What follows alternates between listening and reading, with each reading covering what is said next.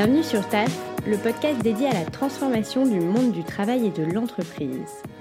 Tous les 15 jours, je pars à la rencontre d'un entrepreneur, d'un DRH ou d'un expert pour vous partager ses idées et bonnes pratiques pour faire bouger les lignes du travail. Aujourd'hui, je suis heureuse de vous présenter Ludovic Milican, DRH aux multiples activités et fervent défenseur du RH comme partenaire business de l'entreprise. J'ai rencontré Ludovic il y a plus d'un an dans le cadre d'une mission en freelance et j'ai tout de suite adoré sa vision, son enthousiasme et son énergie.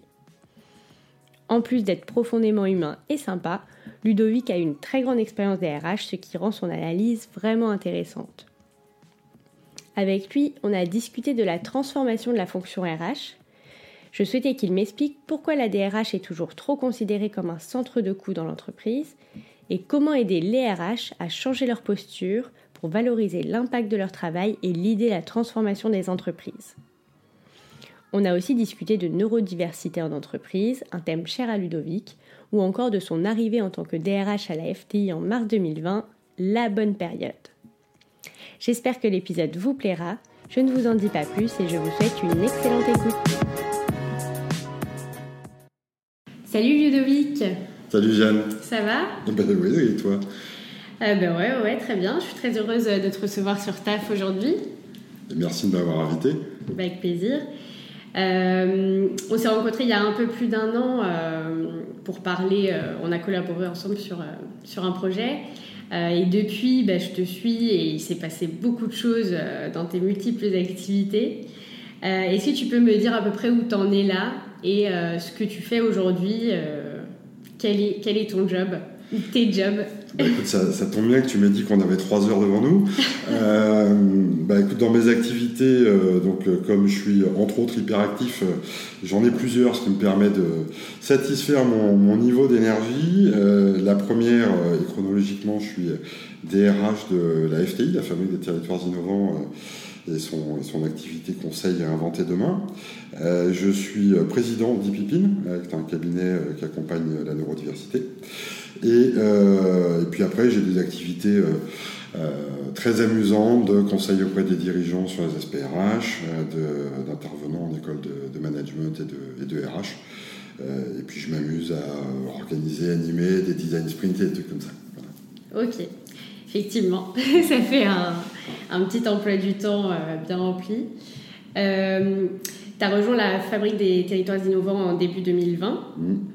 En tant que donc associé DRH, euh, est-ce que tu peux m'expliquer un peu le contexte et déjà qu'est-ce que la fabrique des territoires innovants et, et, quel est ton rôle depuis 2020 parce que tu es arrivé quand même à un moment clé, crucial un peu en, termes de RH.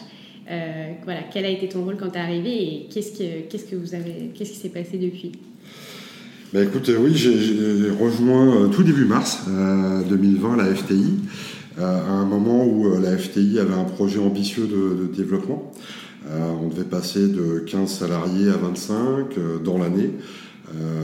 des très beaux projets, plein, de, plein de trucs sympas à envisager, et puis une reprise de l'existant en tant que RH, puisqu'il ça faisait quelques, quelques mois, pour pas dire années, qu'il n'y avait pas eu un DRH en poste. Et puis il y a ce petit virus qui est arrivé, qui a remis euh, pas mal de choses en question. Euh, donc il a fallu euh, très très vite s'occuper de mettre tout le monde en télétravail, de gérer le confinement, de s'intéresser un petit peu plus tard à des sujets que je n'avais pas abordés en tant que RH, comme l'activité partielle, choses comme ça, enfin qu'on a un peu tous connu dans le milieu du conseil. Mais ce qu'on a ce qu'on a très bien géré, je trouve, à la FTI, puisqu'on a, on a profité du confinement pour euh, bah, nous réinventer euh, déjà euh, en, tant que, en tant que cabinet. Donc, ce qui m'amène du coup à expliquer mm. un petit peu ce qu'est, ce qu'est la FTI et ce qu'elle fait. la FTI est donc un cabinet de conseil sur l'intelligence collective. Pour, pour, résumer, notre, notre sujet, c'est d'accompagner les entreprises à être plus collaboratives dans leur façon de travailler, que ce soit en interne, ou vis-à-vis de leurs parties prenantes externes, et d'adopter notamment des modalités comme le design thinking, euh, des méthodes, euh, qui, euh, qui, vont permettre d'avoir une vision plus globale de, des différents enjeux et surtout de faire collaborer ces différentes parties prenantes pour aller beaucoup plus vite, trouver les bonnes solutions, les bonnes réponses à, leurs différents enjeux, que ce soit des enjeux de gouvernance, de process, de lancement de nouveaux produits. Donc on a fait des trucs assez sympas, on y reviendra après. Euh, euh, et, donc c'est à ce moment-là qu'on a décidé enfin, de créer Inventer Demain, euh, qui a été, parce qu'en fait la, FTI donc, fabrique des territoires innovants. ça, nous, ça, nous cadrait quand même beaucoup en termes d'intervention, et notamment nos clients du secteur privé nous disaient mais attendez, fabrique des territoires innovants, on est une entreprise, on n'est pas un territoire.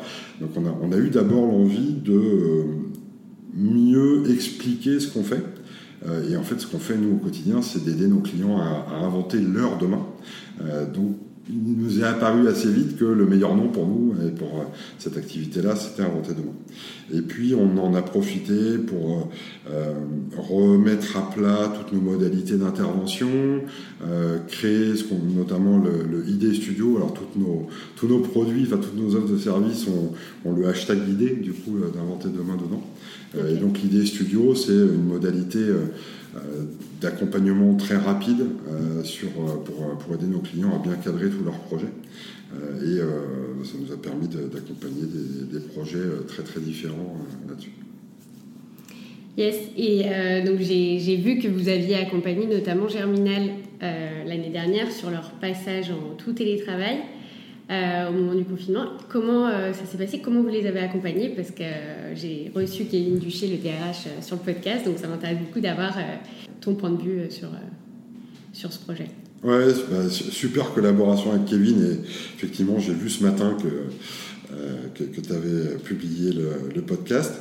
Bah, Kevin, en fait, on, a, on, on a collaboré ensemble parce que au départ, moi je connaissais Grégoire, Grand Bateau, et euh, on a eu envie au, tout début du lancement de Inventer Demain et notamment de l'idée studio d'offrir la possibilité à trois organisations, entreprises ou territoires justement, de euh, tester ce modèle-là. Et donc on a, accompagné euh, Germinal et Kevin dans la réflexion sur le télétravail au travers d'un enjeu qu'on a matérialisé ensemble qui a été de définir en quoi le télétravail pouvait à la fois être un facteur d'engagement euh, des collaborateurs et euh, ne pas pénaliser la performance de l'entreprise euh, pour, pour s'assurer d'avoir une, une ligne directrice bah, qui, qui, soit complètement vertueuse en fait du télétravail pour, pour Germinal, puis en plus qui touche, qui touche ma fibre depuis longtemps sur l'alignement, engagement et performance. Ouais. Et, euh, et, donc concrètement, sur quel sujet vous avez travaillé pour aligner euh, ces, ces deux objectifs On a traité pas mal de sujets. Euh, on, a, on, a, évidemment commencé par le télétravail, donc comment, comment créer les bonnes conditions du télétravail, comment faire en sorte que d'un point de vue managérial, en plus on, on, se rejoint pas mal avec, avec Germinal sur la façon de travailler, donc comment chacun des collaborateurs trouve sa place euh, individuellement, comment il trouve sa place dans son équipe, comment le manager euh, lui-même arrive à travailler en confiance, arrive à déléguer, arrive à piloter l'activité sans faire du micromanagement, mais en faisant euh, justement davantage confiance. Et puis on s'est rendu compte derrière qu'il y avait des, d'autres enjeux que ça chatouillait un petit peu, euh, comme euh, des sujets de performance, donc comment on mesure la performance. Donc on a travaillé notamment ensemble sur les, les OKR de, de Germinal. Euh, et, puis, puis derrière, un autre sujet qui a été la rémunération comment, euh, comment ça impacte ou pas la rémunération et comment, euh, comment on réfléchit après. Voilà, Kevin a, ses secrets de fabrication euh, qu'on lui laisse et il est très créatif. Donc, on l'a, notre rôle a été surtout de l'accompagner, lui et l'équipe, donc de façon très collaborative. et d'ailleurs, Kevin a super bien joué les jeux, il a embarqué plusieurs collaborateurs dans, dans l'aventure. Et au niveau de la FTI, vous avez revu un peu les, le modèle managérial euh, de, l'organisation. Euh, qu'est-ce que vous avez mis en place et comment, comment ça se passe? Je sais que tu es, es assez euh, inspiré par l'entreprise libérée. voilà, comment, comment justement vous avez revu un peu ces modèles managériaux et, est-ce que tu peux m'en parler? Oui, ouais, avec plaisir. En fait, oui, effectivement, l'entreprise libérée, c'est quelque chose qui me parle depuis longtemps. évidemment, Lalo, Gates, etc. Et, et, en fait, j'avais déjà eu l'occasion d'expérimenter une première fois l'entreprise libérée. Euh, complètement libéré et je me suis, je m'étais déjà interpellé sur euh, est-ce que ça fonctionne si bien que ça quand on libéralise tout? Mm. euh, Et en, quand on s'est rencontré la première fois avec, notamment avec le PDG François, François Bottelier de Poix, le PDG de la, FTI, je, je, lui ai fait part de, ça, de, de, mon interrogation, et il me dit, bah, écoute, je suis c'est très sympa que tu m'en parles parce que je me pose la même question. En fait, on, arrive un petit peu en bout de, de, l'utilisation de, ce modèle d'entreprise libérée. Et je lui ai fait part de mon idée qui était probablement, euh, comme souvent, la vérité un peu entre les deux. Entre évidemment ce modèle vertical qui a, euh, qui, a, toutes les limites qu'on lui connaît d'infantilisation, de déresponsabilisation, l'ambition de l'entreprise libérée, qui est justement au contraire euh, beaucoup d'autonomie, beaucoup de responsabilisation donnée à chacun, et au milieu des collaborateurs qui peuvent être parfois un petit peu perdus et qui, pour certains d'ailleurs, recherchent un accompagnement, un encadrement, etc.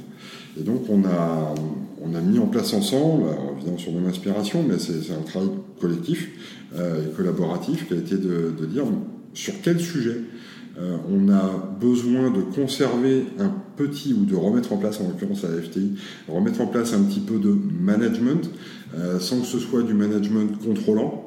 Euh. Et donc le, sujet, on s'est dit, pour faire la synthèse entre le vertical et l'horizontal, et, j'aime bien la représentation graphique du coup de faire cette, cette flèche qui part vers le, vers, vers le haut, un peu en diagonale, c'est justement la dimension management RH. Et donc on a, on a créé ce, lien entre les deux uniquement sur la dimension RH, puisqu'on avait déjà un modèle de pilotage de projet qui fonctionnait bien. Euh, clairement, on avait, on, avait, fait un tour de table hein, avec l'ensemble des, des, pilotes euh, de, de, projets au sein de la FTI. Ça, euh, c'était quelque chose qu'on n'avait pas du tout envie de remettre en question parce qu'on avait, on avait fait la démo que ça fonctionnait. Mais le fait est qu'il y avait cette dimension RH en, fait, en termes de, d'onboarding, en termes d'accompagnement, en termes de pilotage et de la performance mes performances euh, bien-être, hein, toujours ce, lien entre les deux, euh, et euh, projection sur mon développement en tant que collaborateur, mon plan de formation, etc. Comment, comment je peux être accompagné là-dessus. Et puis au quotidien, si j'ai des questions, vers qui je me tourne, donc d'avoir cette idée d'une espèce de référent. C'est donc ce qu'on a mis en place pour que ce soit à la fois light, euh, pas créer une lourdeur. Hein. management, ça peut souvent être un peu perçu comme un, truc un peu, un peu castrateur. On voulait absolument pas de ça. Euh, on voulait quelque chose qui soit au contraire euh, un pied de plus sur lequel on puisse s'appuyer pour grandir individuellement pour chacun des collaborateurs et collectivement pour l'entreprise. Oui.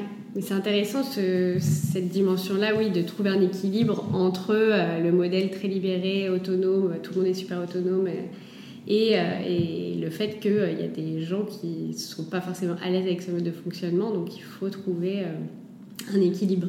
Ouais. Mm. Ça, tombait d'autant mieux que bah, dans les tout premiers temps de l'année dernière, on avait validé le recrutement de plusieurs personnes. Donc on allait intégrer des profils plutôt juniors, pour certains dont c'était la première, entre guillemets, vraie expérience professionnelle, et qui avaient inévitablement besoin d'être guidés, euh, au sens, euh, voilà, un peu du coach, du mentor en interne. Donc ce qu'on aurait fait naturellement en fait, hein, euh, au sens humain du terme, on n'aurait pas laissé des, des, nouveaux collaborateurs un peu dans, dans, dans, la panade. Évidemment, on les aurait accompagnés, mais on a trouvé que c'était le, le, vraiment le bon moment en fait de, de, tester ça. Alors, on n'était pas mhm. certain que c'était exactement ce qu'il fallait faire, mais voilà, comme on est des grands fans de design thinking, ben, à un moment, euh, on prototype et on teste. Donc on, l'a fait, et le constat un an après, c'est que ça fonctionne extrêmement bien. Euh, tout le monde en est ravi, on n'a pas du tout envie de changer ça. on garde le système, enfin ces deux pieds-là, le pilotage, modèle de pilotage avec euh, pilote, copilote, contributeur. Euh, et à côté, le manager RH, euh, c'est le bon équilibre pour, pour tous les collaborateurs et, et, pour les managers aussi, du coup, qui, bah, qui aussi retrouvent ce côté positif de, d'aider, de faire grandir un collaborateur, pas simplement sur sa pratique professionnelle, mais aussi dans son développement humain, personnel. Merci. Ouais, je suis, bah, j'adhère vraiment à cette, à cette vision-là. Tu m'as parlé aussi d'Ipipine, qui est une entreprise euh, que tu présides.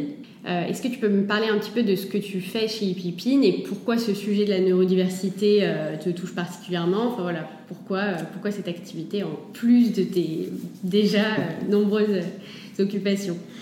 Bah, Comme je savais pas trop quoi faire entre 3h et 4h du matin, il a fallu que je trouve quelque chose, mais euh, non, non, Epipine, euh, en l'occurrence, pour le coup, les, je les connaissais depuis un, un certain temps. C'est un, une entreprise donc, qui a été euh, créée en 2017 euh, par, au départ, Lilia Rechetniak et Hervé Ferraud, et que je connaissais depuis début 2018, puisqu'on avait participé ensemble avec Lilia à une table ronde organisée par l'APEC sur les surdoués au travail. Et euh, bah forcément, donc c'était un sujet qui me touchait de près, puisque je fais partie des gens considérés comme euh, surdoués, avec les tests de QI, tout ça. Et puis euh, doublement, puisque derrière, j'ai aussi le, euh, reconnaissance, parce qu'on adore mettre les gens dans les cases en, oui. en général, mm. donc de TDAH, donc le trouble déficitaire de l'attention avec hyperactivité. Donc je te préviens, s'il y a une mouche qui passe, d'un coup, la mouche va être le truc le plus important pour moi dans la journée, en tout cas dans la minute qui va suivre. Euh, donc j'étais évidemment à, double titre concerné et j'ai toujours, surtout en tant que RH, en tant qu'accompagnant de, de, de, collaborateurs, euh, constaté qu'on a, on a tous des talents euh, qui méritent d'être révélés, euh, mais pour certains, bah, un talent plus plus peut venir avec des besoins d'adaptation plus plus.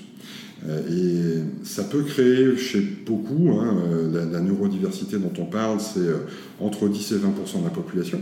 Donc on n'est pas du tout sur l'épaisseur du trait en termes de, population. C'est près de 6 millions de personnes en France, c'est 350 millions reconnus dans le monde.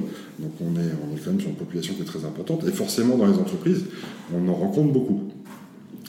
À l'inverse, on, a, on, a aussi une surreprésentation des, profils neuroatypiques parmi les indépendants, parce que malheureusement, ils ne trouvent pas chaussures à leurs pieds dans l'entreprise classique, qui a plutôt tendance à privilégier une forme d'uniformité, hein, de, en tout cas c'est ce qu'on appelle par opposition aux neuroatypiques, euh, les neurotypiques, parce mhm. que quelque part c'est un peu plus confortable, enfin, c'est quelque chose qu'on connaît et c'est plus facile à, à gérer.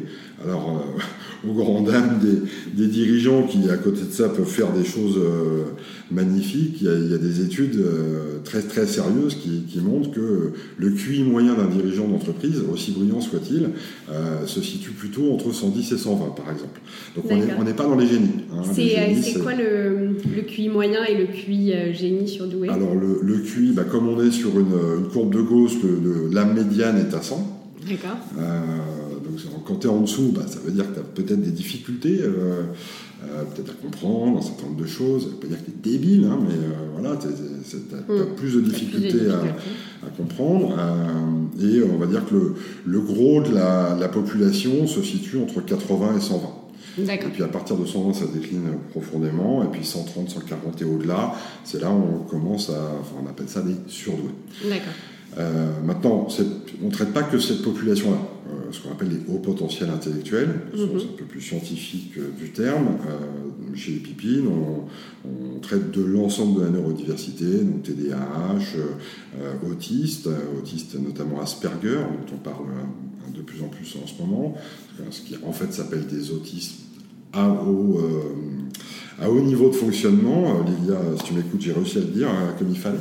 Euh, et puis, on, on, va aussi accompagner euh, toutes les personnes qui ont des troubles 10, des YS, donc dyslexie, dysorthographie, dyspraxie, etc.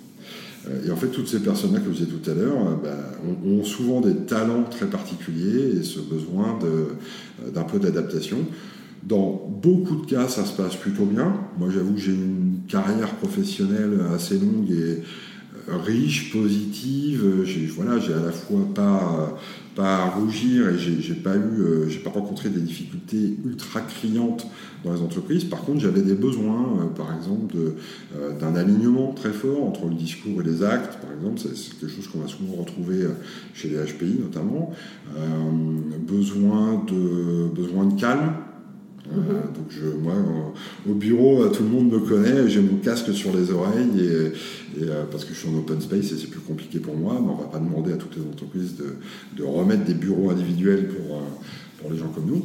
donc voilà, c'est des petites adaptations, mais pour certaines personnes, ça demande un peu plus d'adaptation. Mhm. et dans ce cas-là, notre rôle, c'est de, bah, d'accompagner l'entreprise d'abord à un premier niveau qui est celui de la sensibilisation, expliquer ce qu'est la neurodiversité, parce que quand on connaît, bah, c'est plus facile de prendre conscience et de, s'apercevoir, ah bah tiens, mais attends, mais j'en connais, euh, un cousin, un collègue, euh, etc. Euh, et, mettre des mots sur des concepts, c'est tout de suite beaucoup plus parlant. et puis derrière, on va les accompagner sur la mise en œuvre en fait, d'une politique à l'égard de la neurodiversité qui soit inclusive et qui permette de révéler les talents et que même soient épanouis notre, euh, notre mission, euh, c'est vraiment ça, c'est de favoriser l'intégration et l'épanouissement professionnel des neuroatypiques. Mmh, c'est génial. Ouais, bah, c'est bien que ce soit des sujets qui soient de plus en plus, enfin sur lesquels on communique de plus en plus, euh, parce que c'est vrai que c'est aujourd'hui plus simple, je pense, qu'il y a 10 ans ou 15 ans, à, un moment où on n'en parlait pas du tout, et, et c'est bien que le, le dialogue s'ouvre sur ces sujets-là et que ce soit pas euh, terrible d'en parler. Enfin voilà, que ça soit pas vu comme un problème ou malaisant, parce qu'en France, quand même, au niveau psy, etc., on est. On n'en parle pas trop, c'est tout ce qui touche un peu à la psy et aux émotions, c'est comme c'est un peu euh, ce qui se passe aussi avec la gestion des émotions en entreprise, communiquer sur ses émotions, c'est quelque chose aussi euh, qui, est dans l'air du temps, mais qui est difficile et qui n'est pas du tout inné. J'en discutais d'ailleurs avec quelqu'un qui me disait que depuis l'école, en fait, même, on, ne nous apprend pas du tout à communiquer sur nos émotions. Enfin, c'est quelque chose qu'on ne travaille pas du tout. Aujourd'hui, on parle beaucoup d'intelligence émotionnelle, etc. Mais c'est quelque chose que euh, on n'apprend jamais. Donc, euh, donc, si toi, tu le développes pas toi-même et que tu te poses la question et que tu, tu fais quelque chose euh, de ton côté, personne, quand tu grandis, ne favorise ça. En tout cas, on n'a pas un système qui le favorise euh, aujourd'hui. Ouais, je te rejoins totalement. On a, en fait, on, a eu, euh, notamment en France, un, cycle un peu paradoxal. C'est que moi, quand j'étais gamin, euh, quasiment, donc ça date, 46 hein, ans, on était quasiment tous testés au niveau du QI, sans le savoir. D'accord. et parce que on était à une époque, alors ça suit un peu les, les, grands plans euh, quinquennaux, le plan calcul, etc., euh, où on avait envie de détecter très tôt quels pouvaient être les potentiels intellectuels. Mais tu as carrément raison. Euh, d'ailleurs, je suis même pas sûr de les avoir cités, mais ils sont extrêmement importants. Euh, et, nous, on s'y intéresse beaucoup, les hypersensibles. Euh, donc, tout ce qui va être justement la dimension HPE, le haut potentiel émotionnel. on parle de QE hein, depuis un certain temps. On a parlé de QI depuis très très mhm. longtemps. Mais on parle du QE, donc quotient émotionnel. Et donc de ce fait-là, bah, de la même manière que le haut potentiel intellectuel, tu retrouves la même courbe de Gauss avec des gens qui sont pas du tout euh, dans les émotions et d'autres qui le sont beaucoup, beaucoup. Et, donc chacun amène sa, part de talent, mais qu'il faut révéler. Et quand, tu as des personnes qui sont hypersensibles, forcément ça demande à l'entourage aussi de, s'adapter parce que bah, des réactions peuvent être amplifiées face à euh, le même stimulus au départ qui pour la plupart des gens va être quelque chose d'assez neutre qui vont être, en tout cas, vont être davantage en capacité de prendre du recul rapidement dessus. Euh, et pour un hypersensible, au contraire, ça va s'amplifier, en fait, tout ça. il faut être euh, à la fois pour la, pour la personne hypersensible, être elle-même capable de le gérer. Oui, il y a une dimension psy, tu as raison de, le mentionner, je te rejoins totalement. Et puis il y a aussi une dimension environnement, environnement de travail, collègues, managers, qui demandent un peu d'adaptation, pour que le potentiel se, révèle. Et. Et moi, je, trouve ça fantastique qu'on en parle de plus en plus. Alors nous, en plus, on est, on est très euh, théorie de l'océan bleu euh, chez, chez donc on travaille énormément en, partenariat avec beaucoup d'autres organisations, des associations, des pouvoirs publics, d'autres entreprises, euh, qui pourraient même faire la même chose que nous pas pour nous, ça ne pose pas de problème en fait. je pense que ça fait un peu partie aussi des, talents des, des neuroatypiques, c'est d'être beaucoup plus ouvert à, des formes de coopération de coopétition parfois. ça nous, voilà, pour nous c'est simple. Yes. Euh, alors, on va bientôt passer euh, au sujet de DRH au service de la performance des entreprises parce que c'est quand même ton credo euh, et ce qui lie un petit peu toutes tes activités et ta, je dirais, ta mission de vie aujourd'hui. Mais avant, j'aimerais savoir juste comment tu es arrivé au RH et, et, et, qu'est-ce qui t'a amené à t'intéresser et à, et à, souhaiter bah, travailler là-dedans et, développer voilà, toute ta carrière autour de de, ce sujet de l'humain en entreprise, euh, notamment. Euh, il y a peut-être une part un peu génétique parce que ma mère était déjà en RH, euh, même si elle y est arrivée un peu tardivement dans sa vie professionnelle. Euh, et, il se trouve que ma sœur est aussi en RH, donc il y a, peut-être ce petit terrain. Euh, donc les dîners de famille doivent être. Euh, ouais, c'est super sympa. On parle beaucoup de, RH. Alors en plus, on a, on a tous nos sensibilités particulières. Ma sœur est une juriste sociale hors pair. Et, moi, c'est clairement pas mon sujet de base. Et puis moi, je vais plutôt m'occuper de talent acquisition et talent development. C'est plutôt ça mes, mes grands sujets. parce que du coup, pas le sujet de ma sœur. Donc c'est bien. On, on pourrait vous vendre un cabinet de conseil C'est clair, c'est ce que j'allais dire. Il y a un truc euh, familial à monter. Euh, et en fait, j'y suis arrivé. Euh, alors, j'y suis d'abord arrivé par conviction. cette envie de donner à chacun la possibilité de se développer, cette conscience, alors HPI ou pas, j'en sais rien, mais cette, cette, idée-là a germé très très tôt chez moi. je pense notamment dans ma toute première partie de carrière qui était chez, chez Leader Price, euh, chez qui je bossais avant de, décider de reprendre mes études, euh, où je me suis rendu compte que euh, si on voulait que nos magasins soient soit performant, il fallait à la fois donner un cadre, bien entendu, à tout le monde. Et c'est vrai que la grande distribution est, dans, pour beaucoup d'entreprises un système très militaire, hein, très, très carré, où tu as, une, hiérarchie très, très forte. Mais si, euh, quand, tu as l'habitude de te lever à 4h ou 5h du matin, d'arriver euh, sur, euh, sur ton quai de chargement avec tes manutentionnaires qui vont pas voir un client de la journée ou beaucoup plus tard, bah, tu vas avoir un, premier niveau de relation avec ces collaborateurs-là, puis ensuite tu vas avoir euh, tes, caissières qui vont arriver, euh, à qui tu vas demander d'autres euh, compétences. et en fait, ça, ça m'a sauté aux yeux très tôt. Euh, le, fait qu'on avait besoin de compétences très différentes et que la compétence, elle pouvait être innée, bien entendu, chez, euh, chez certains, mais qu'elle pouvait se développer. Et donc, moi, je travaillais pas mal sur ces, sur ces sujets-là. Et puis, euh, bon, j'ai mis ça dans un, une petite espèce de parenthèse, une espèce de flash, j'avais eu ça.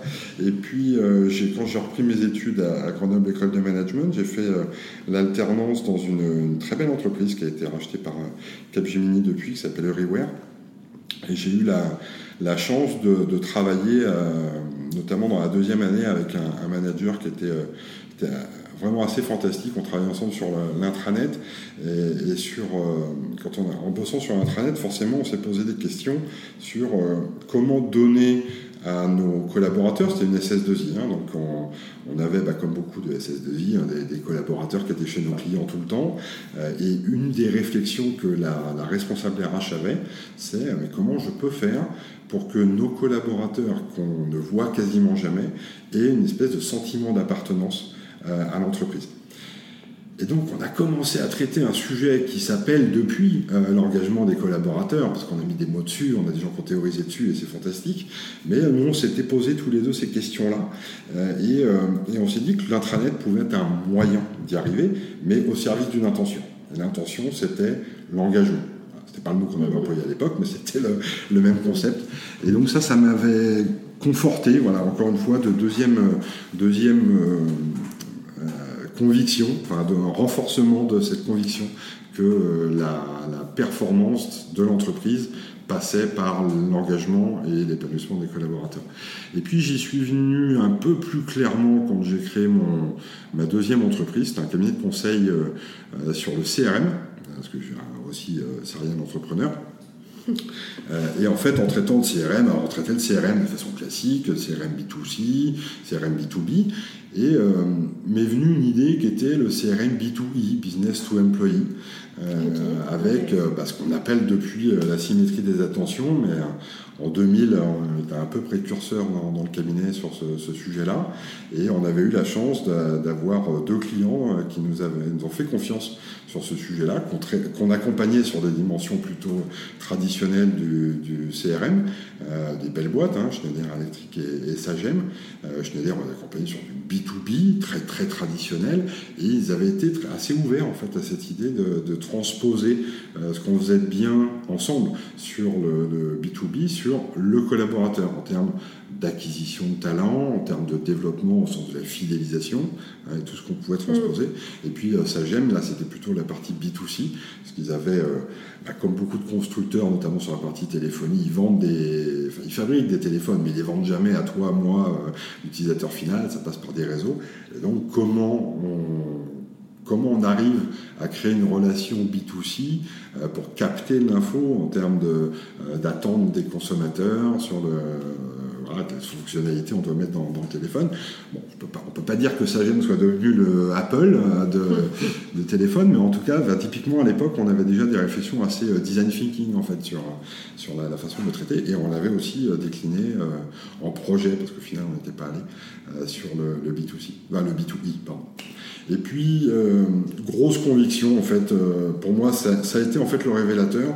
Le CRM B2B, B2C, je me suis dit, il y a plein de gens qui font ça vachement bien. Euh, moi, ce qui m'intéresse, c'est de travailler cette dimension-là. Et c'est voilà, cette période 2000-2003 de, de, vie du cabinet où j'ai vraiment eu l'envie de travailler cette dimension-là. Et ce que j'ai fait par la suite n'a été que en RH, quel que soit ce que j'ai fait. Génial beau parcours et c'est intéressant de voir voilà comment euh, progressivement en fait euh, c'est venu et il y a un moment où ça a été euh, déclic quoi. Enfin, ah gros, déclic et, et surtout la, au-delà du déclic parce que avoir des idées c'est facile, mais de, trouver la, preuve en fait. Et, la preuve je l'ai trouvée bah, chez déjà nous le cabinet à l'époque on, a, on était passé par une phase très très compliquée puisque j'avais un associé qui avait oublié de payer euh, la TVA à l'URSSAF donc c'était un peu gênant euh, et, donc on, bah, on, est arrivé comme ça arrive dans, la vie de certaines entreprises à, arriver à un dépôt de bilan et en fait qu'est-ce qui a fait que ça s'est bien passé euh, pour nous c'est que on avait des, collaborateurs, des collègues, en fait, qui étaient hyper impliqués, impliqués vis-à-vis de nous, l'entreprise, et puis vis-à-vis de, nos clients. Et pour, les, pour les consultants qu'on avait à l'époque, bah, tout le monde, peut-être à l'exception d'un, a pu basculer sur des prolonger les missions avec les, avec les clients parce qu'il y avait ce respect, il y avait cet engagement. et pour certains d'entre eux, je suis toujours en contact avec, alors que c'était il y a 20 ans parce qu'on avait créé aussi cette relation-là, en fait. Et donc ça, c'est une première preuve, ce qu'on a pu faire euh, euh, chez un certain nombre de nos clients aussi, et euh, ce que j'ai pu faire derrière, hein, ça a été.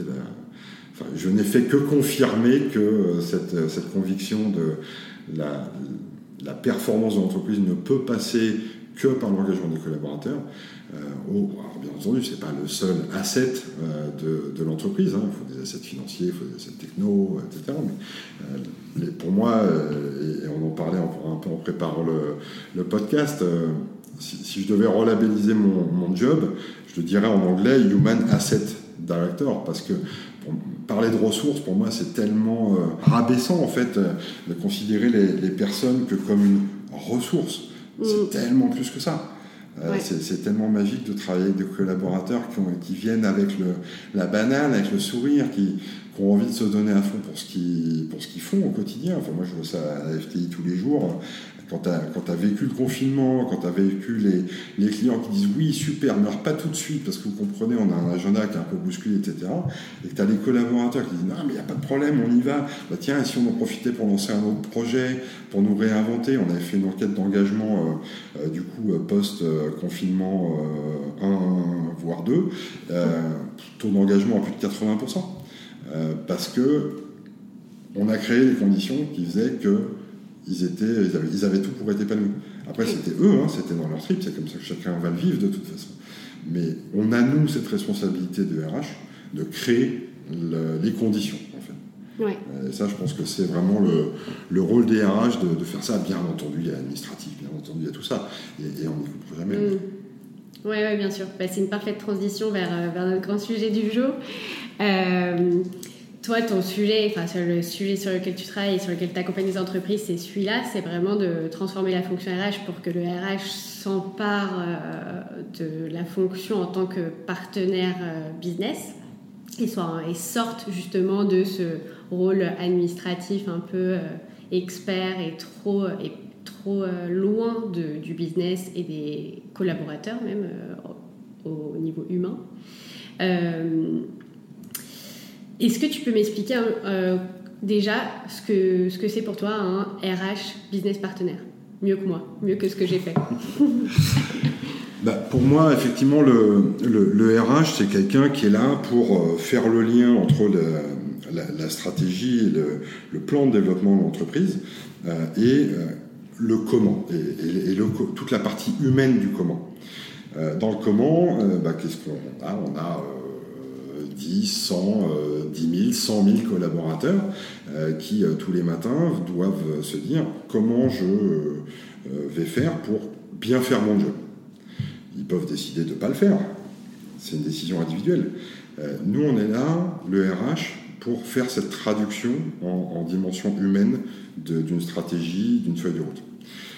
donc ça veut dire qu'on a, évidemment, on a des budgets, on a tout ça, mais notre, pour moi, le leitmotiv du DRH, euh, ça doit être de servir la performance de l'entreprise en ayant en main bah, nos assets, qui sont nos assets humains, euh, les, people, pour rester dans, dans les anglicismes.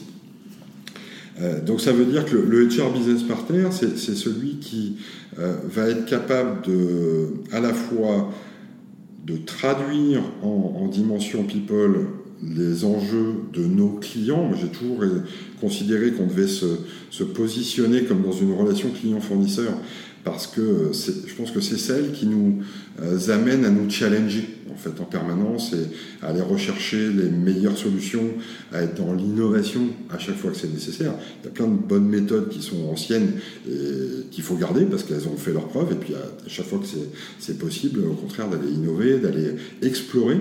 Euh, et, ça, bah, quand on est dans cette relation, en, en termes de mindset, d'état d'esprit de, mm. de, relation client-fournisseur, je pense que c'est un peu plus facile de, de, se dire mais comment je peux faire pour satisfaire mon client? Euh, pas que le, oui, le client est roi déjà, et puis euh, au-delà du client est roi, c'est aussi un client qu'on va éduquer. Et ça, c'est le retour.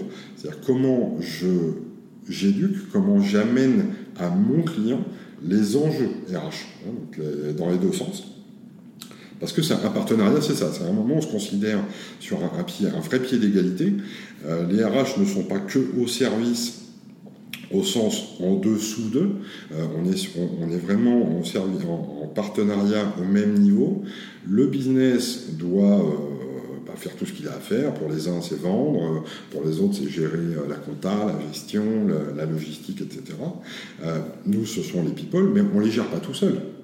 Euh, comme un vendeur ne vend pas tout seul, il vend les bons produits, il vend les bons services, il vend euh, avec les bonnes plaquettes, il vend à des clients, il fait jamais son boulot tout seul. Bah, nous, les RH, pareil, euh, c'est pas nous qui manageons les, people, donc on doit considérer d'abord que notre premier client, ce sont les managers, et puis les patrons des managers, ce sont évidemment les membres du, CODIR, du COMEX, etc. Donc c'est vraiment eux les donneurs d'ordre, mais on doit se considérer comme un véritable partenaire pour faire ensemble. Et moi, ça a toujours été mon leitmotiv, c'est la collaboration. C'est pas par hasard si je rejoins la, FTI. C'est vraiment cette dimension de faire ensemble, parce qu'ensemble, on est plus fort. Euh, ce que je disais dans une, interview euh, BFM il n'y a pas longtemps, 1 plus 1 égale 3. Ça, c'est comme ça qu'on voit les choses, et moi, j'ai toujours vu les choses comme ça. Euh, et, derrière, c'est aussi toujours dans cette idée de la relation client, de dire à nos clients, t'embête pas avec euh, la cuisine RH. C'est mon boulot, c'est notre boulot. Mm-hmm. Nous, on a les experts, on a les outils, on a les méthodes. Nous, on est là pour que tout ça, ça s'efface euh, dans, notre relation. on gère notre cuisine derrière. Et moi, en tant que HR business partner, pour moi, c'est un petit peu comme le, chef du restaurant, euh, le, chef de salle en fait. Hein. Il fait le lien entre la cuisine et le client qui est, devant. Et, pour hmm. moi, ce, le business partner, je, le vois vraiment comme ça. Euh, euh, pas le passe-plat, mais la personne qui fait en sorte que ça soit très fluide entre ce que le client voit, la salle, et la cuisine, le truc qu'il ne voit pas, mais qui fait que ça tourne. Ok, très clair. Et, euh, et à ton avis, pourquoi on a très longtemps considéré les RH comme un centre de coût et pas comme euh, une fonction qui crée de la valeur justement dans l'entreprise, pour le business, voilà, qui sert vraiment le business. Et pourquoi on, a toujours vu ça? Parce que c'est pas nouveau en fait que les collaborateurs bah, sont essentiels pour la performance de l'entreprise et leur, leur, engagement, leur épanouissement, le développement de leurs compétences, etc. Mais alors pourquoi? C'est que depuis quelques années, enfin quelques années, moi je m'y intéresse depuis quelques années, mais ça fait quand même pas mal de temps. Mais pourquoi on a si longtemps euh, mis un peu les RH sur un petit banc euh, et en les considérant, oui, plutôt comme un coût hmm. bah, Sans sortir mon cours de euh, histoire des RH, on, a effectivement, et puis euh, on trouvera plein de choses euh, sur, Internet pour ceux qui veulent, euh, on, a commencé par l'administration du personnel. Mm. On, a considéré que l'entreprise faisait à la limite un cadeau aux personnes qui venaient travailler de leur offrir un emploi. ils étaient déjà bien contents d'avoir un emploi et, donc il fallait qu'ils se taisent hein, et puis qu'ils fassent juste ce qu'on leur demandait. Mais ça correspond aussi à une culture à l'époque, hein, si si, si on fait le parallèle un peu entre les générations X, Y, Z, euh, les générations X, alors moi je suis pile entre euh, X et Y, mais euh, les générations X, c'était normal en fait, on, nous disait ce qu'il y avait à faire, on l'exécutait sans trop se poser de questions, évidemment il y avait quelques marginaux, mais justement ils étaient marginaux. Et en fait, dans la, dans la, grande période des, des, on a eu d'abord les Trente Glorieuses, hein, donc il fallait, les entreprises se développaient, on était en phase de, de, plein emploi, donc on, a commencé à toucher du doigt les premières difficultés de recrutement. Et donc il a fallu attirer, ça, ça a été un premier sujet. Je, te rassure, je ne vais pas faire le cours hein, de l'histoire des RH, mais euh, cette, euh, ce, besoin d'attirer a commencé à, se, à faire se poser des questions. Et puis d'administration du personnel, on est passé à la gestion du personnel. Euh, et la gestion, bon, déjà, c'était un tout petit peu plus euh, vertueux que administration. Alors, administration, on voit tout de suite l'administration publique, des trucs euh, très, bah, très administratifs, très chiants hein, entre nous. Pour moi, c'est pas la, c'est pas la quintessence des, des RH. mais surtout ce besoin de, de, de commencer à, à, prendre du recul, un peu de hauteur et, et, à, et, à, mettre une dimension un peu plus stratégique dans la façon dont on allait gérer l'ensemble des collaborateurs de l'entreprise. Et puis, euh, bah forcément, des, gens qui ont théorisé, des managers ou des leaders qui ont été un peu plus en avance, euh, qui ont considéré à juste titre que les collaborateurs, euh, ils avaient aussi le choix de venir bosser pour nous euh, et de partir, euh, parce que dans les années 60 ou 50, quand on rentrait dans une entreprise, on avait tendance à penser que c'était l'emploi à vie. Et puis on s'est rendu compte que bah, on chassait des collaborateurs qui avaient des opportunités, qui commençaient à partir. Et puis de l'emploi à vie, on est passé à 10 ans dans la même boîte. Et puis maintenant, quand on a un collaborateur qui reste 3 ans, on est content. Hein. donc mm. pour accélérer le temps sur l'époque qu'on vit aujourd'hui, je pense qu'on a, euh, on, a ce besoin, encore une fois, de créer toutes les conditions euh, qui vont permettre à un collaborateur d'avoir, un, envie de venir, deux, de donner le meilleur de lui-même pendant qu'il est là, et si possible de rester un peu longtemps, parce qu'évidemment on investit euh, sur, nos, sur les collaborateurs qui nous rejoignent, on les forme, on met tout ce qu'il faut en place pour les, les, développer. Donc de cet investissement, on en attend naturellement un retour sur investissement. C'est vrai que c'est ça mon grand dada, moi, c'est le ROI de la fonction RH, c'est que le, DRH et l'équipe euh, qui, l'accompagne, le ou là, hein, bien sûr, DRH, euh, mais euh, est, en tête cette, cette ambition de faire la démonstration que ce qu'il apporte, c'est pas que de l'administration, c'est pas que des tableaux de bord, c'est pas que un budget maîtrisé. Non, c'est plus que ça. C'est comment je sers la performance de la boîte. Je la sers parce que j'ai recruté les bonnes personnes, celles qui vont amener les bonnes compétences, qui vont rester euh, un peu dans l'entreprise, avec qui il y aura ce que les Anglais appellent, euh, enfin, les Anglo-Saxons appellent le cultural fit, donc des, toutes les chances de, que, que, ça adhère bien entre l'entreprise, ses valeurs et les, à titre individuel les valeurs personnelles, euh, et puis qui reste un peu en ayant donné le, le meilleur de lui-même. Et donc c'est, euh, bah, ça, m'a amené en, à, à, à, avoir une espèce de, de encore de, de, flash que qu'on avait traduit dans une infographie qui était euh, en fait la, posture en fait, du, du DRH. Euh, et la posture du DRH, moi je la, représente euh, en, quatre grandes catégories. On, peut, en mettre trois, on peut en mettre cinq, peu importe. Mais euh, pour, moi, il y a les, les, DRH inspirants, euh, ceux qui ont une vraie vision, qui se projettent loin, qui, qui, ont une vision très englobante, très, très, très business partner forcément mm-hmm. euh, de, de, du rôle, et puis qui sont ceux qui s'expriment, qui n'ont pas de difficulté à prendre la parole et, et, et à expliquer aux autres, bah, regardez ce qu'on fait, euh, je dis pas que c'est ce qu'il faut faire, mais euh, voilà, nous on l'a fait et ça fonctionne. Si vous voulez vous en inspirer, faites-le, c'est voilà, open bar, cadeau. Quoi. Euh, on, a, on a les inspirés, les inspirés, pour moi, c'est ceux qui ont peut-être pas ce côté visionnaire, mais qui ont rapidement capté qu'il y avait des, directions de, la modernité, de l'innovation à, mettre et qui vont être le, les, premiers à embrayer le pas, qui vont euh, oser aller euh, défendre des projets innovants vis-à-vis -vis de leurs CODIR, enfin de leurs, camarades du CODIR, du COMEX, vis-à-vis -vis des managers et vis-à-vis -vis des collaborateurs aussi, hein, parce que parfois on va les bousculer un petit peu, les, collaborateurs, les faire sortir de leur, leur zone de confort.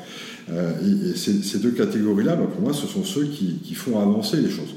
Euh, et puis à côté, on a, enfin derrière plutôt, on a euh, je vais commencer par la fin. Pour moi, on a des aveugles, euh, ceux qui sont encore dans cette vision très administrative des RH, parce que c'est ça qu'ils maîtrisent, euh, et on a toujours fait comme ça, et pourquoi changer euh, Parce que moi, c'est ce que je sais faire, et, et c'est comme ça que je suis bien, et que je suis heureux de bosser le matin, et venez pas me chatouiller avec des trucs qui perturbent. Hein. Quoi Engagement des collaborateurs, mais qui soit déjà bien content de venir bosser, et malheureusement, on en connaît pas mal. Et puis entre les deux, il y a euh, un peu les bornes. Alors les, les bornes du royaume des aveugles, bah forcément ils se démarquent, c'est génial ouais. pour eux. Euh, maintenant, ils ont encore du chemin à faire pour, euh, pour rejoindre les, les, les inspirants. Euh, enfin déjà les inspirer, ce serait pas mal. Euh, donc ceux-là, bah, en général, ils, ils, ont compris qu'il fallait bouger. mais voilà, ils vont tranquillou. Quoi.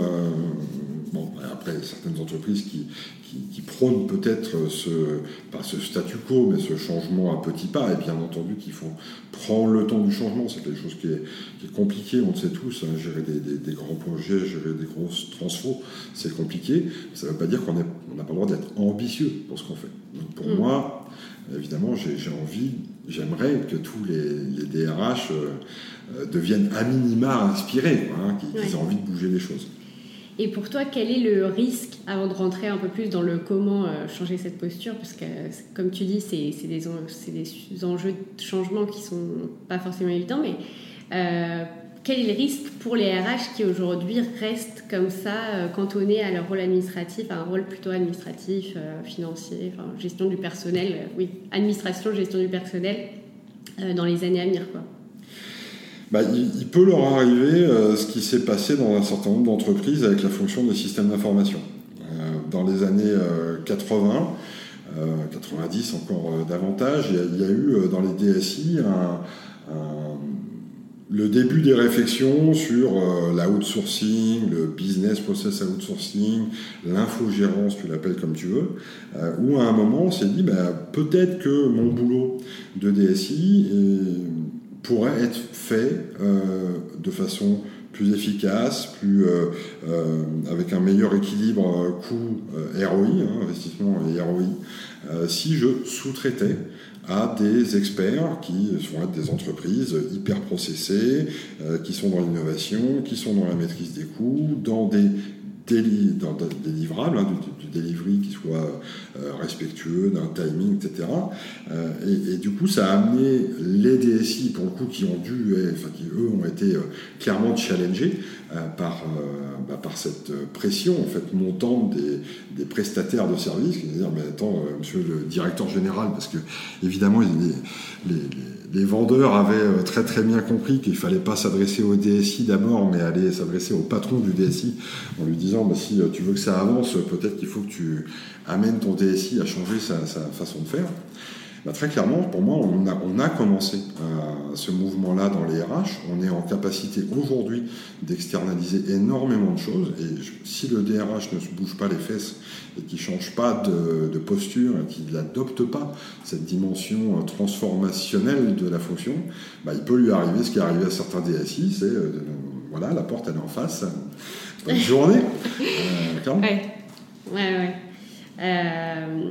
C'est intéressant et et comment, parce que tu as, bien parlé de cette question de la posture et aussi de mettre en valeur en fait ses actions et son rôle et l'importance de, euh, de, de, ses fonctions, en fait, de cette fonction au sein de l'entreprise, à condition de se transformer et d'aller vers euh, voilà, une prise en compte plus globale euh, des enjeux. Mais, mais comment, quels sont toi tes conseils pour ces RH, pour les aider, par exemple pour les catégories, on va dire, borgnes, inspirées euh, pour les aider justement à traverser cette période et à transformer et à oser aller un peu au, devant de la scène de l'entreprise, se, présenter comme un partenaire business et euh, se saisir de ces enjeux-là euh, de l'entreprise.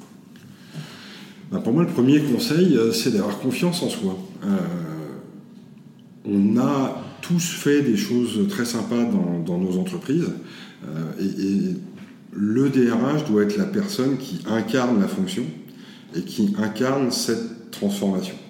Cette transformation, il faut que le DRH la perçoive euh, comme non seulement quelque chose qui est nécessaire, alors transformation, c'est vrai que c'est un, mot qui a été usé peut-être jusqu'à la corde, euh, et parfois à tort et à travers, mais on, a besoin d'amener les entreprises à évoluer, à minima, hein, transformer ça, peut faire peur, euh, mais évoluer, ça implique du changement le, DRH doit être le, leader ou le co-leader euh, de, cette transformation. Euh, j'ai écrit un article là-dessus justement avec un, titre volontairement un peu provocateur. Est-ce que le DRH ne devrait pas être le numéro 2 euh, de l'entreprise? Bien entendu, pour moi, la, réponse que j'écris dans l'article, c'est non, il ne doit pas être le numéro 2, mais il doit être un des numéros 2 au même titre que les autres et pas celui qui fait que gérer l'administratif. Euh, et pour ça, bah, il faut qu'il s'inspire de, des bonnes pratiques, il faut qu'il aille euh, aller chercher des, des, des, sources d'inspiration, il faut qu'il n'hésite pas à se remettre en question lui-même ou elle-même d'abord, parce que on ne peut pas transformer les autres si on n'est pas un peu exemplaire déjà dans, sa, dans cet objectif de transformation. Euh, et on en connaît, enfin moi j'ai plein d'amis, euh, hommes, femmes, qui sont des DRH absolument fantastiques, euh, qui, qui ont, un jour se sont tous, et c'est très très marrant, ils se sont tous mis devant leur glace en disant mais quelle boîte tu veux pour demain? Mm. Et quel rôle je veux jouer dans cette transfo-là? Et ils sont devenus les acteurs du changement aux côtés des collègues euh, du CODIR et sur un pied d'égalité, comme je disais tout à l'heure, c'est cette posture de partenaire en fait. C'est partenaire de la boîte, c'est partenaire du business. Euh, et parce que je me mets moi-même sur un pied d'égalité, euh, ah ben, je vais aider les autres à, à, adopter eux-mêmes cette valorisation de ce que je fais. Mais la valorisation, elle doit venir de moi. Mm. Alors, ma grande copine Noémie Philippe euh, me rappelait quelque chose il n'y a, pas longtemps, c'est euh, euh, fake it until you make it. Mm. À un moment, ouais, il faut peut-être que ça commence par, on n'y est pas encore, mais on y croit. Et eh ben allons-y, croyons-y. Et parce qu'on va le faire, parce qu'on va se donner les moyens, parce qu'on va aussi valoriser ce qu'on fait. Mm. si clairement dans l'entreprise, surtout les, grandes, soyons clairs, il y a quand même des requins hein, tout en haut des, entreprises. Euh, requins parce qu'ils ont parfois besoin de cet ego très fort pour arriver à gérer l'adversité. Euh, je publierai probablement un jour l'article que j'ai commencé à écrire il y a 10 ans sur euh, l'ego des dirigeants, mais cet ego-là, il est probablement nécessaire dans certaines entreprises. Et, et, donc, de ce fait, si le DRH n'est pas en capacité de valoriser tout ce que son service euh, et l'ensemble de ses collègues des RH dans les filiales, les BU, etc. font, personne ne va le faire à sa place. personne. Ouais, ouais. Euh, à ce sujet-là, du coup, toi, tu m'as raconté, euh, quand on s'est eu au téléphone euh, pour préparer l'épisode, que tu allais lancer une académie des RH à travers différents formats et notamment en commençant par une chaîne YouTube. je trouve que c'est génial, forcément. Est-ce que tu peux me parler en fait de ce projet et m'en dire un peu plus? Je ne sais pas s'il y a déjà une date de sortie ou pas, mais en tout cas m'expliquer pourquoi ce projet et de quoi il s'agit. Qu'est-ce qu'on va découvrir sur, sur cette chaîne? Bah écoute, c'est la continuité de tout ce qu'on vient de dire. C'est que ça fait euh, plus de 15 ans maintenant que je travaille dans, dans les RH. Euh, et en fait, je me suis euh, rendu compte que toutes les formations, alors j'interviens évidemment en, école de commerce, de management, de, RH, etc. Et, et, systématiquement, ce que je vois, c'est que quand on forme des futurs RH, qui évidemment aspirent tous à devenir des RH un jour, quelques élus bien sûr, mais on les forme toujours, encore aujourd'hui, à cette vision très administrative. La, base du, cours de RH première année, entre guillemets, hein, c'est euh, le contrat de travail, la législation, etc. Et quand est-ce qu'on leur dit, mais devenez inspirant, embarquez les équipes, devenez le partenaire? Eh ben, il n'y en a pas beaucoup. Je ne vais pas aussi les citer parce que je vais en oublier, donc euh, c'est un peu comme je vais éviter le syndrome des Césars, on va m'engueuler parce que j'ai oublié de citer les gens, mais euh, il y, a, quelques RH, euh, ou en tout cas enseignants RH qui, ont compris qu'il fallait changer, mais globalement, je trouve qu'on est mal formé. Et puis surtout, on est dans, un, dans une activité une RH qui est en transformation permanente. On n'a jamais vu autant de start-up sortir pour venir nous aider à transformer nos, business avec des, jeunes et des moins jeunes qui ont une supervision, qui, sortent, de, euh, qui sortent des carcans, qui regardent comment on peut optimiser tel bout, tel bout, tel bout. Et, ça, si on n'est pas nous-mêmes un peu dans cette posture-là, on va pas y arriver. Donc je me suis dit, ok, continuez, faites ce que vous voulez dans les écoles, à la limite. Euh, moi, j'ai pas, j'ai pas vocation à, apporter tous les cours de toutes les écoles, euh, clairement pas. Euh, j'ai eu cette envie, en fait, de dire, bah, si ça vous intéresse, RH et peut-être pas que, dirigeants, managers, collaborateurs, de regarder ce qui peut être fait bien.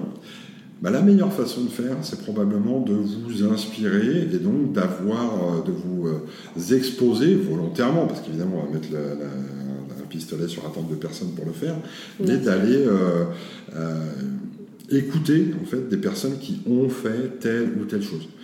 Et puis, euh, bah, ma première idée, ça a été de me dire, je vais créer une chaîne YouTube, un peu comme toi, et d'ailleurs tu as, fait partie de cette, cette, inspiration, et on en parlait euh, il, y a, un an déjà, hein, euh, de, se dire, bah, allez, proposons des contenus, donnons la parole. C'est mon premier sujet, c'est ça.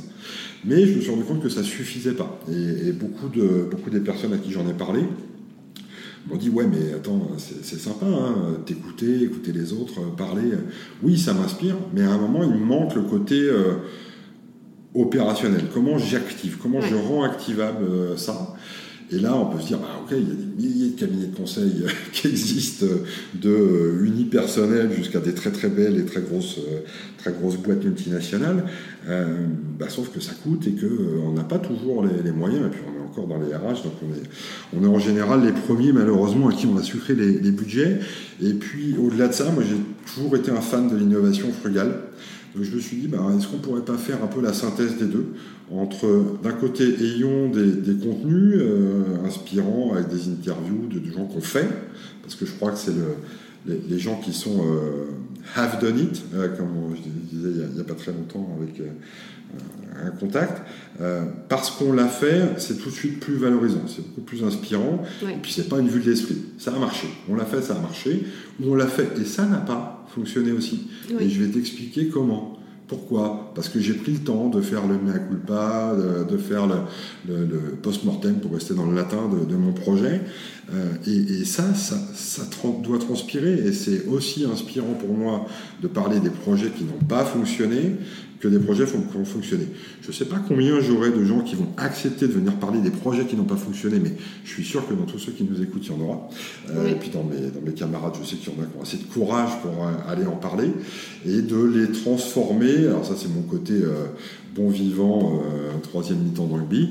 mais c'est de, je, suis resté dans cette, dans cette idée de la cuisine dont on parlait tout à l'heure, les transformer en recette de cuisine, parce que finalement la recette de cuisine, c'est souvent le meilleur moyen si on suit un peu pas à pas avec la créativité qu'on peut avoir, les top chefs et compagnie euh, euh, nous, nous inspirent hein, pour euh, donner libre cours à notre imagination pour réinterpréter la recette. Bah donc j'ai un peu filé cette métaphore-là et, ça va s'appeler les toquets DRH. Ça va sortir dans les 2-3 mois qui viennent. J'attends d'avoir justement la, mon cadre d'expression qui, va, qui est en train de se créer là euh, et les premières interviews que je suis en train de, de finaliser. Génial, ben, j'ai hâte de voir ça vraiment. Ça va être encore euh, du contenu, du super contenu RH, je pense. Euh, donc, et je serais ravi de te rendre l'appareil de ton invitation et que tu viennes nous parler notamment de communication RH. Eh ben, écoute, c'est ce que tu m'avais dit avec grand plaisir. Avec grand plaisir, moi, je serais ravie de, de participer. Eh ben, ce sera un grand plaisir aussi. Donc, on se retrouve bientôt euh, sur les toquets des RH. Exactement. Génial. Et on Le rendez-vous est pris. on inversera les rôles. Ça sera plus compliqué pour moi. Euh, allez, on a presque fini. On va passer aux trois questions de fin. Euh, la première, si tu pouvais changer une règle ou une pratique dans l'entreprise, qu'est-ce que tu changerais en priorité? Je changerais tout ce qui est command and control. d'arrêter d'avoir des managers euh, qui veulent absolument être les distributeurs de tâches, les, les flics de, de, leurs collaborateurs. Très clair. Euh, si tu devais donner un conseil pour avoir un rapport au travail plus sain, ce serait lequel? Connaissez-vous vous-même, connaissez les besoins que vous avez euh, et assurez-vous de toujours challenger votre environnement de travail, votre euh, vous-même déjà, mais votre relation à votre manager, votre, votre équipe, pour vous assurer que vous êtes aligné. Hmm. Si vous êtes aligné, ça ira bien. Si vous n'êtes pas aligné, n'ayez pas peur de vous mettre en danger et voire même d'envisager de vous-même d'aller chercher du boulot ailleurs, parce que sinon, force est de constater que si vous n'êtes plus aligné, ça risque de se voir aussi, et là c'est plutôt vous qui subirez le fait qu'on vous demande d'aller voir ailleurs. Prenez les devants. prendre les devants. Se connaître et prendre les devants. Euh, et enfin, est-ce que tu as une ou deux ressources, que ce soit une vidéo, un podcast, un livre, euh, à, nous conseiller pour creuser un des sujets qu'on a abordés euh? vidéo ou, bouquin, je vais un peu adapter. La vidéo, alors probablement vue, revue par beaucoup d'entre vous, mais en tout cas ceux qui ne l'ont pas vue, voyez là, c'est la, la, vidéo de Simon Sinek, Start with Why.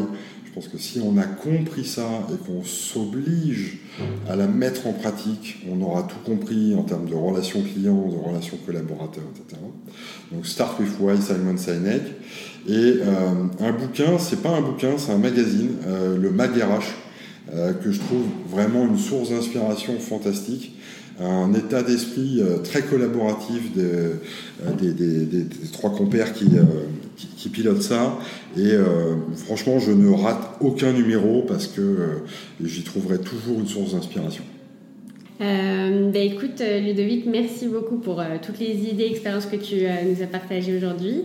J'étais ravie de discuter avec toi et bah, je te retrouverai avec plaisir du coup sur les talks DRH très bientôt. Un grand merci à toi et à très vite et bravo pour ton podcast parce qu'il est vraiment génial. Merci beaucoup. Bonne journée, à plus. Bonne journée à toi. Si vous êtes arrivé au bout de cet épisode, merci beaucoup. J'espère qu'il vous a plu.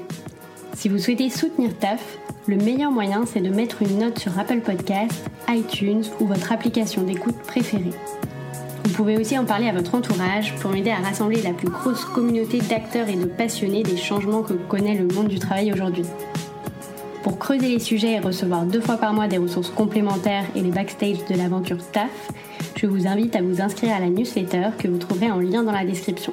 Enfin, je suis toujours preneuse de vos retours sur n'importe quel aspect du podcast qui m'aideront à améliorer le format au fur et à mesure. Sur ce, je vous souhaite une excellente journée avec ou sans taf.